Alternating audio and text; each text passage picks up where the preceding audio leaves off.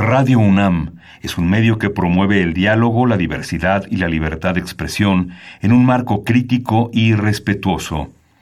Los comentarios expresados a lo largo de su programación reflejan la opinión de quien los emite, mas no de la radiodifusora.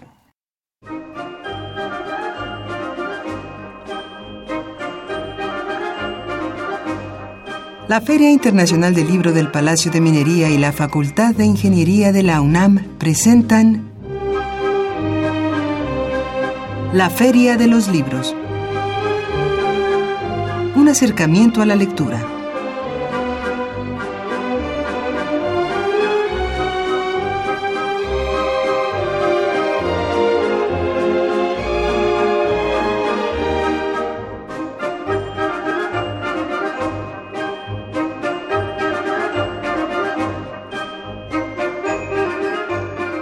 Amigos, muy buenas tardes, bienvenidos a una emisión más de la Feria de los Libros.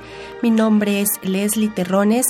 Hoy lunes 11 de diciembre de 2017 los saludamos con el gusto de siempre y les recuerdo que este programa es grabado y ustedes pueden comunicarse con nosotros a través de nuestra vía Twitter que estamos como arroba ferialibros.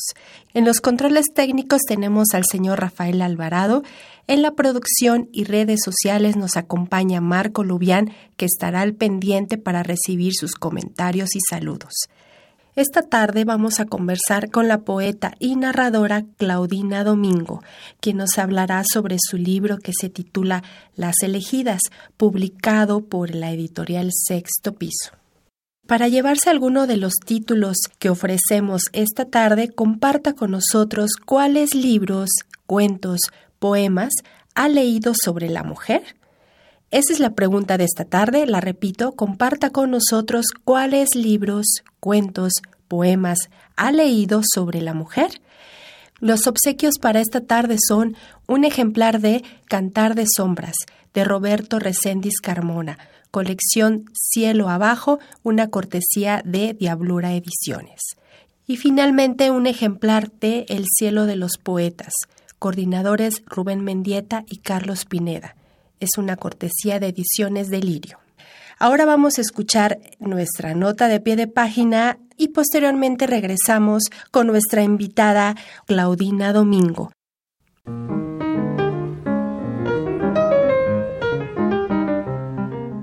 Notas de pie de página.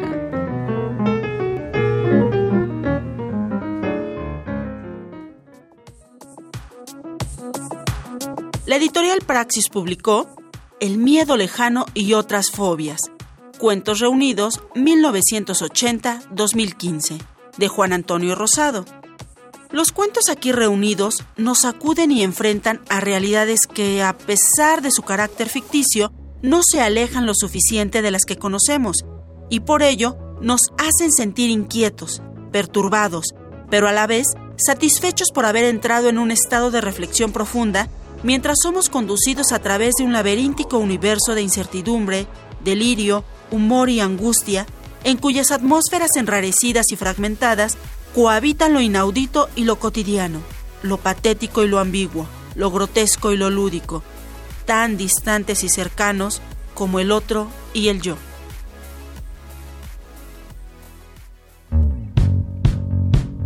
¿Eres estudiante o recién egresado de la UNAM? El IPN, la UAM o alguna otra universidad pública y quieres participar como becario de la 39 Feria Internacional del Libro del Palacio de Minería, entra a www.filminería.unam.mx y conoce la convocatoria y requisitos completos. Habrá remuneración económica. ¡Te esperamos! 39 Feria Internacional del Libro del Palacio de Minería. Radio Escuchas, pues regresamos a la Feria de los Libros, en esta ocasión con nuestra invitada Claudina Domingo. Es poeta y narradora. Su libro Tránsito, Tierra Adentro, en el 2011 ganó el Premio Iberoamericano Bellas Artes de Poesía Carlos Pellicer para la obra publicada en 2012 fue nombrada escritora emergente del año por la revista La Tempestad en 2011. Obtuvo el Premio Nacional de Literatura Gilberto Owen 2016 por el libro de poesía Ya sabes que no veo de noche y también ha sido becaria del programa Jóvenes Creadores del FONCA en tres ocasiones. Claudina Domingo, bienvenida a la Feria de los Libros. Muchas gracias. Y bueno, ahora nos encontramos con este libro. Nueve cuentos conforman el libro Las elegidas, editado por Sexto Piso, en donde como lector descubres temas principales como en este caso la figura materna, la muerte, etcétera. Platícanos cuál fue tu proceso creativo al escribir estas historias y en qué circunstancias vas desarrollando los personajes principales. Mira, em, yo venía de escribir eh, poesía sobre todo. Y cuando terminé Tránsito en 2009 empecé a querer escribir narrativa, pero en ese momento no tenía como las condiciones. Eh, empecé un primer relato que se parece al primer relato que está en, en Las Enemigas, que se llama Sholot, pero no, no tenía yo como los conocimientos técnicos narrativos, ¿no?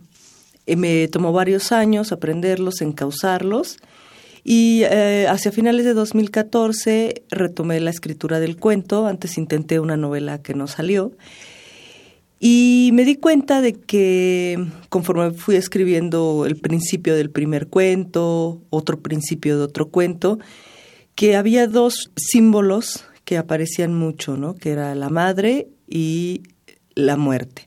Entonces, en vez de rehuirlo, intenté que, que el proyecto que eh, girara o se encauzara como a esos terrenos.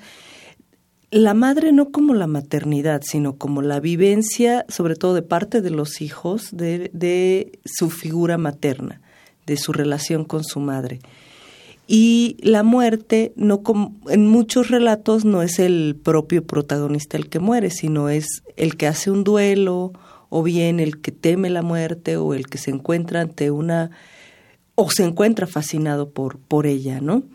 Entonces, estas figuras eh, eh, de alguna manera van, van rigiendo la, la, vida breve de los personajes en, en el relato, ¿no? Yo elegí de, alguna forma arquetipos o, los doté a cada personaje de, de una fuente simbólica para no repetir, digamos, de cuento a cuento, para no ir haciendo como el mismo cuento varias veces, ¿no? Entonces, en algunos casos es la joven que va a morir, ¿no? Como en el primer relato. En el segundo es el único donde la madre es la protagonista es la madre que ha perdido a su hija y que busca a su hija, ¿no? Es, es, es, esta madre, digamos, amorosa y preocupada, digamos, la, la, madre como el arquetipo que conocemos, que, que busca sin cansar a, a su hija.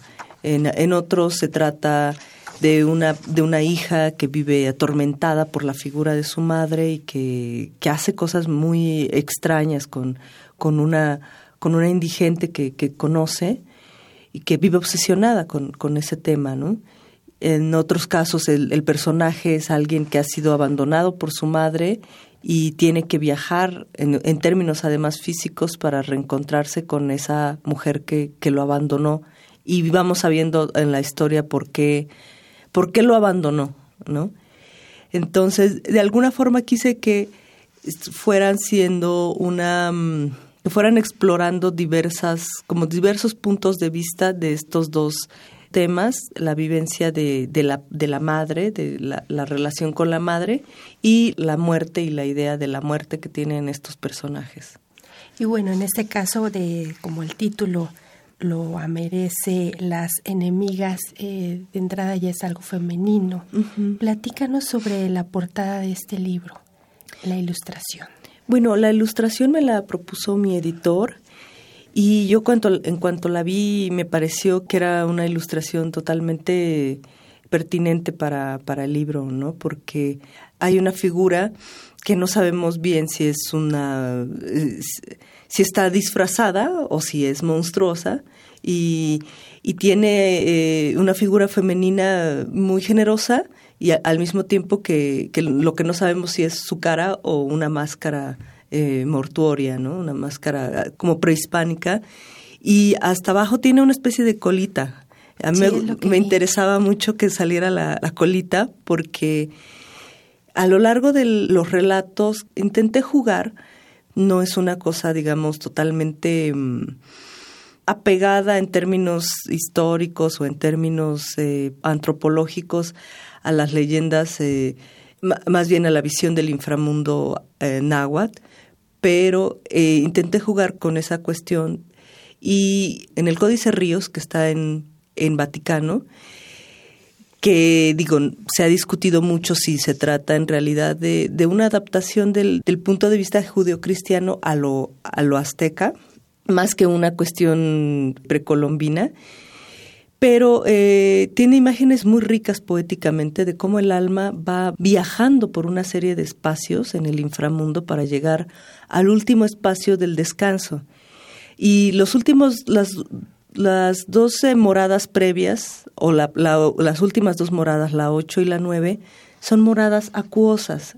Entonces, para mí era muy claro como el alma, en un sentido de, muerte, en un sentido o, bien de involución, lo mismo que, de evolución hacia algo más, más universal, va dejando de ser eh, física y terrosa y un material de la tierra para convertirse poco a poco en un material más acuoso y más inconsciente. Entonces yo equiparé los sueños con lo, húmedo. Y por eso me gustó también que, que estuviera presente esa, esa colita como de, de, pez, ¿no? Que en esta, en, esta figura de la portada. Muy, y realmente muy interesante también la ilustración. Eh, ¿Nos puedes compartir eh, la estructura secreta de las enemigas? ¿Cómo se va desarrollando? Y creo que en alguno de los cuentos sobre esta leyenda azteca del Mictlán. Bueno, justamente eh, en algún momento tuve que decidir, como empecé a hacer conscientemente estos relatos sobre estos dos ejes, la madre y la muerte, tuve que definir límites y para eso me sirvió justamente esta referencia del Códice Ríos. Dije, bueno, perfecto, que sean nueve relatos, que también son nueve los meses de la gestación, ¿no? Entonces dije que sean nueve relatos y ya fue, digamos, casi hasta el final, una forma de curaduría elegir cuáles iban a ir en qué orden, ¿no? Y sobre todo es en los títulos en donde a veces hay referencias a estas, a estas moradas de la, por las que tiene que pasar el alma para llegar hacia al final, ¿no? Así es, y bueno, alguno, les comento alguno de los títulos eh, de este libro, Corazón de la Montaña, El Eclipse, Hay mucha nieve, Una cosa en el aire, Las manos invisibles, Te devora el corazón, Agua invicta, El peón, son los títulos de los relatos, de los nueve relatos que precisamente hace como alusión a esto que nos comentas. También es importante que nos hables un poco más sobre estos personajes, cómo se van desarrollando precisamente con estas temáticas que es la muerte, el encuentro con la con el personaje femenino, que es tan importante ahora cómo se va fusionando en cada uno de los relatos y por supuesto también eso de los sueños yo por ahí leí que precisamente el tema de los sueños tú lo has venido trabajando también en otros libros y que también aquí lo plasmas en estos nueve relatos. ¿Qué tan importante fue plasmar los sueños de cada personaje y los propios de Claudina Domingo? Mira, en general son sueños míos. Y entonces yo se los fui acomodando a los personajes.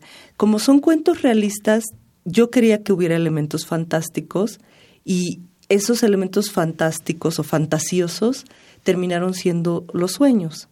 En algunos casos parecen sueños premonitorios de algunos personajes y en otros casos son simplemente atisbamos como a, sus miedos y a sus placeres más profundos. ¿no? Es una manera de hacer una exploración mayor del personaje, claro, sin explicarla, ¿no? Yo no soy yo no tengo conocimientos de, psicoanálisis ni, ni, me interesa, pero eh, sí creo que los, los, los sueños representan algo de uno, algo enigmático quizá, o a veces muy claro, pero me interesaba que estos personajes tuvieran sueños, tuvieran no solo la vida interior que tienen diurna, sino una vida interior subterránea representada por, por la vida onírica. Y en algunos casos incluso es, eh, son fundamentales, digamos, mis, los sueños, las cosas que yo puedo soñar para esos, ah, fueron fundamentales para esos relatos. Como en las manos invisibles, partió de un sueño que yo tuve en donde yo me, me soñaba enterrada bajo tierra con un, con un cadáver femenino. Estaba compartiendo fosa con un cadáver y yo estaba viva pero además tenía mucho miedo de salir en mi sueño porque había como hombres y como gente eh, que me causaba, yo sabía que no debía salir, que, me podían capturar. Era, eh, por un lado, el terror de estar con un, con un cadáver, ¿no? La gran, toda la toda la repulsión natural atávica que nos causa la cercanía de un cadáver y por otro lado la sensación de ser, de, ser atrapado y de, tener que esperar en esa, en esa fosa, ¿no? Entonces cuando me desperté de este sueño, me propuse, o sea, quería escribir algo en torno a él.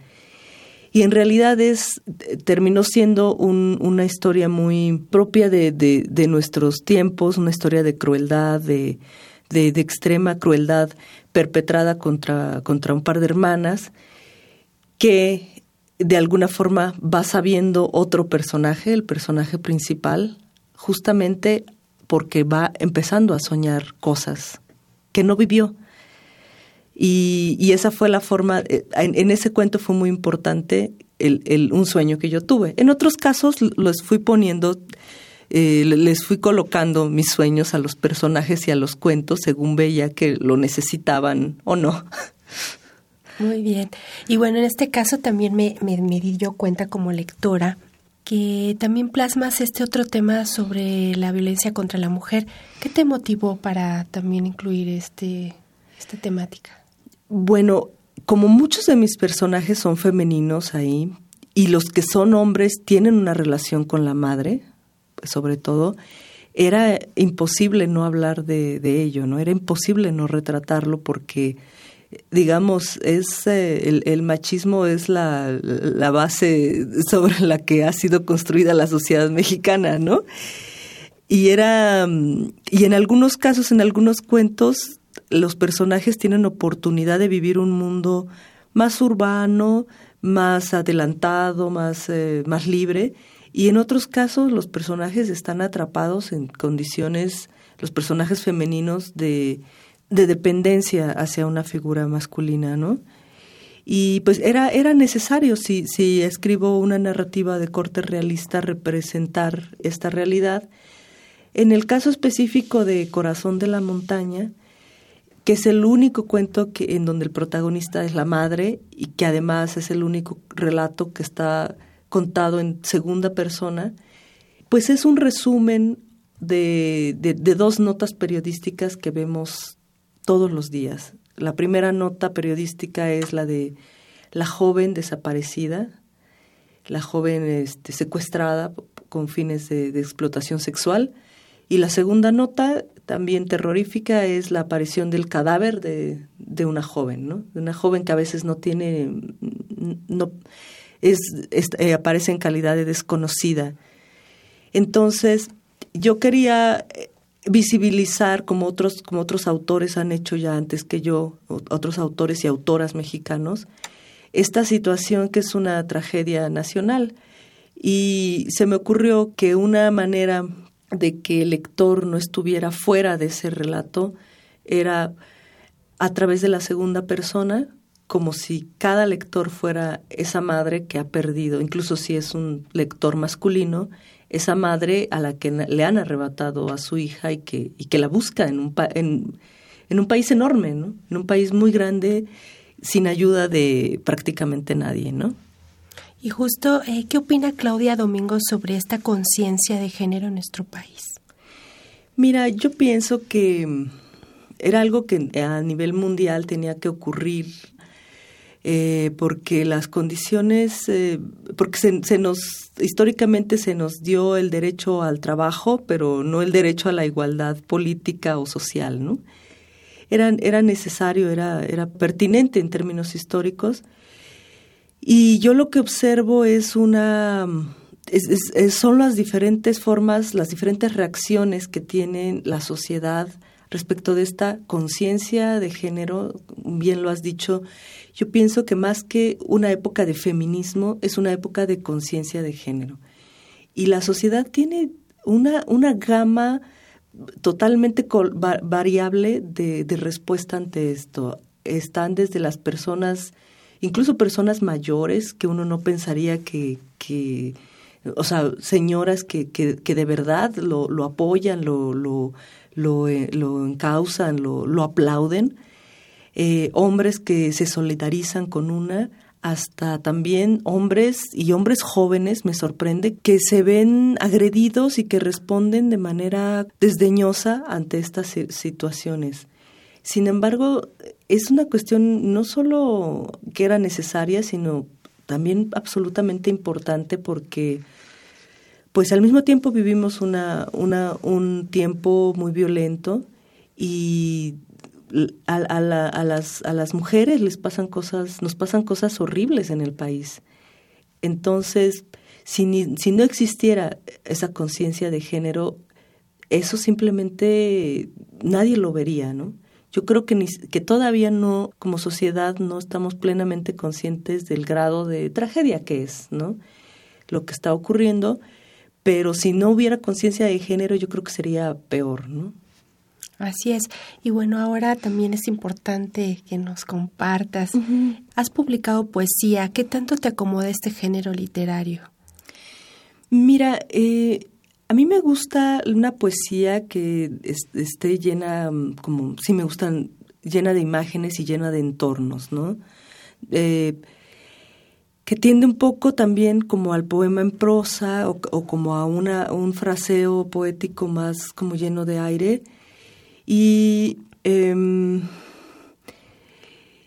pero no, no, o sea, la narrativa, lo que me gusta de la narrativa es que en la narrativa pueden entrar muchas cosas. La poesía es, la poesía son instantes y uno como poeta o una como poeta tiene que, incluso si uno hace malabares, tiene un poco está supeditado a eso, a, a entrar dentro de ese instante, hacer que, eh, que, el lenguaje entre en ese instante. Y la narrativa es como, como si fuera un tiempo más, eh, más elongado, donde uno puede meter muchas cosas. Eso, eso es algo que a mí me parece muy atractivo de la escritura de narrativa, que puedes meter el paisaje social, el paisaje físico, eh, las preocupaciones eh, ontológicas y, existenciales de, los personajes, eh, en fin, y también puedes meter elementos poéticos.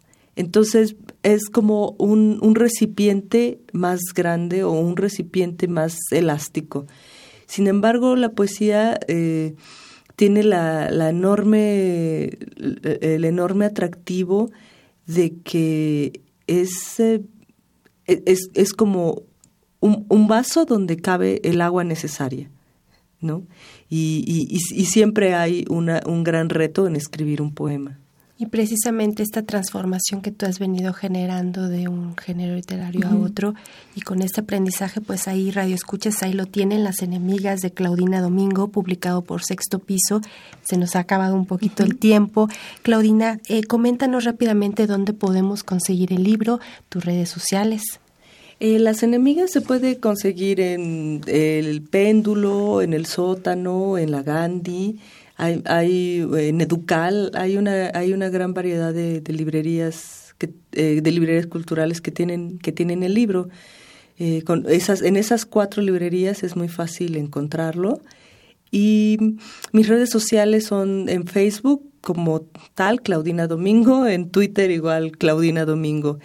Em, en este momento estoy preparando una novela que todavía terminaré de escribir el próximo año eh, y que probablemente publique en 2019, ¿no? Pues ahí estaremos al pendiente. Este es tu espacio. Agradezco que hayas aceptado la invitación. Y Radio Escuchas, pues los invitamos a que ustedes se acerquen a Las Enemigas de Claudina Domingo, editado por Sexto Piso. Muchas gracias a ustedes. Hemos llegado al final de una emisión más de la Feria de los Libros. Agradecemos a Silvia Cruz en la voz en las novedades editoriales y la cartelera, a Marco Lubián en la producción y redes sociales y en los controles técnicos al señor Rafael Alvarado. Mi nombre es Leslie Terrones, les agradecemos su sintonía y les recuerdo que tienen una cita el próximo lunes aquí en la Feria de los Libros y mientras tanto recuerde que leer es estar vivo. Se presentará la reedición del libro Al filo del agua, de Agustín Yáñez, con la participación de Juan Manuel González Camarena y Rafael Olea Franco. La cita es el próximo jueves 14 de diciembre a las 19 horas en la Casa Museo Alfonso Reyes que se ubica en Benjamín Hill 122, Colonia Condesa. La entrada es libre. Malpaso Ediciones invita a la presentación del libro de Philip Glass que se titula Palabras sin música. La cita es el próximo jueves 14 de diciembre a las 19 horas en el Centro Cultural Bella Época que se ubica en Tamaulipas 202, Colonia Hipódromo Condesa. La entrada es libre.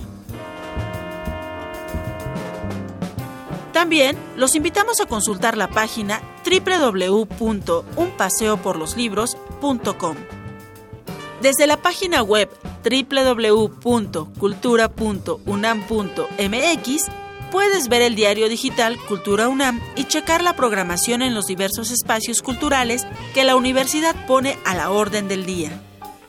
Para consultar más programación de actividades, los invitamos a visitar la página web www.mexicoescultura.com.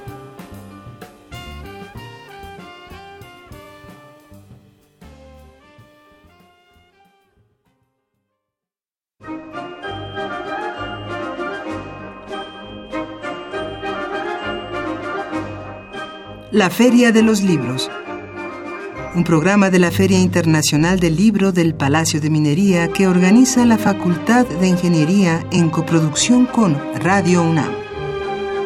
Idea original Fernando Macotela.